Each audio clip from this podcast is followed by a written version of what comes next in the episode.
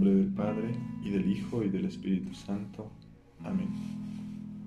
Oh Espíritu Santo, amor del Padre y del Hijo, inspírame siempre lo que debo pensar, lo que debo decir, cómo debo decirlo, lo que debo callar, cómo debo actuar, lo que debo hacer, para gloria de Dios, bien de las almas y mi propia santificación.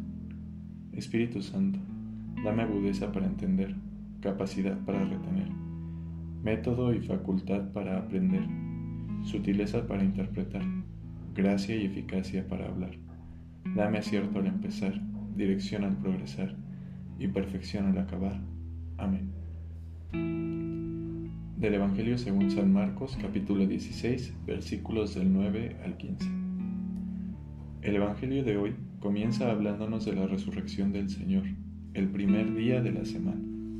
Esto quiere decir hay un nuevo inicio en Cristo, que al resucitar en el primer día se convierte en principio y fin de la historia de la humanidad.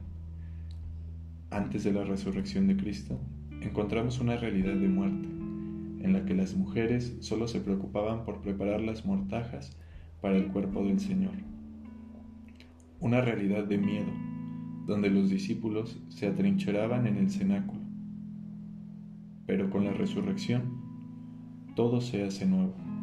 Cristo da un nuevo inicio al tiempo y convierte la muerte en vida y el miedo en alegría. La oscuridad que se cierne sobre la noche de nuestra vida hace que no se note que despunta el rayo de esperanza y vida. Es como el alba, ese momento del día, por la madrugada, donde todo es oscuro y no hay claridad pero vemos que despuntan los primeros rayos de la luz del sol.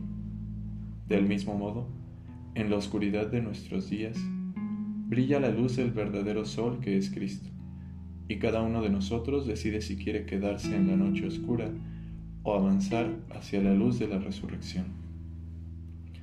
En este primer día, Jesús se encuentra con María Magdalena, quien aún sigue con los ojos velados por la oscuridad de la muerte pero la luz de Cristo le revela el misterio del resucitado, que trae una nueva alegría a su vida, una alegría tan grande que no puede ser contenida y que debe de ser anunciada a los hermanos. Jesús se encuentra también con estos dos hombres que menciona el Evangelio de hoy y que nos hacen pensar en el pasaje de los discípulos de Maús que presenta San Lucas en su Evangelio. En ellos también observamos este proceso donde despunta el alma, pues de la mano de Jesús pasan de las tinieblas a la luz, y cuando reconocen al Maestro, corren a compartir la buena nueva con sus hermanos. Parece que la luz del nuevo día va despuntando entre las tinieblas de la noche, pero los discípulos aún se encuentran sumidos en la densa oscuridad. Ya no recuerdan esos años en los que han ido presenciando el mensaje revolucionario del Maestro. Ahora Solo ven las sombras del miedo que los acecha. No hay ilusión en su horizonte. La fe en la figura del Nazareno ha sido sometida a un duro golpe.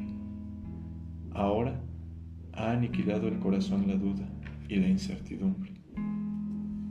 Ahora el corazón tiene los mismos cerrojos que la puerta del cenáculo. En la ventana que con Jesús permanecía abierta para que entrara la brisa de la primavera. Ahora la cierra un pesado madero. No hay posibilidad de que entre ese rayo de esperanza que grita con fuerza. Cristo ha resucitado. Cuando el corazón ya no se conmueve ante las noticias, cuando el corazón solo dialoga con el fracaso, la esperanza se pierde. Va a tener que ser la presencia del mismo Cristo vivo y resucitado la que entre en medio de la habitación. La fuerza de la presencia resucitada es la que transforma todas sus vidas. Muerte, miedo, dolor, vulnerabilidad, excusas. Todo eso se transforma en presencia del resucitado.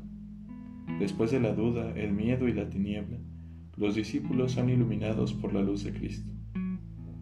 Esa luz que transforma nuestro corazón y que nos mueve no solo a contemplarla, sino a compartirla con nuestros hermanos. para que todos seamos sacados de las tinieblas del miedo, de la muerte y del pecado. Los discípulos de Cristo nos convertimos ahora en portadores de la luz que salen al mundo a gritar, Cristo ha resucitado. Soy Ángel Una Leiva, estudiante del Seminario de Tlalnepantla, Nuestra Señora de los Remedios, del segundo grado de discipulado. Saludo a nuestros familiares, amigos y bienhechores del seminario. Que Dios los bendiga y que tengan un buen día.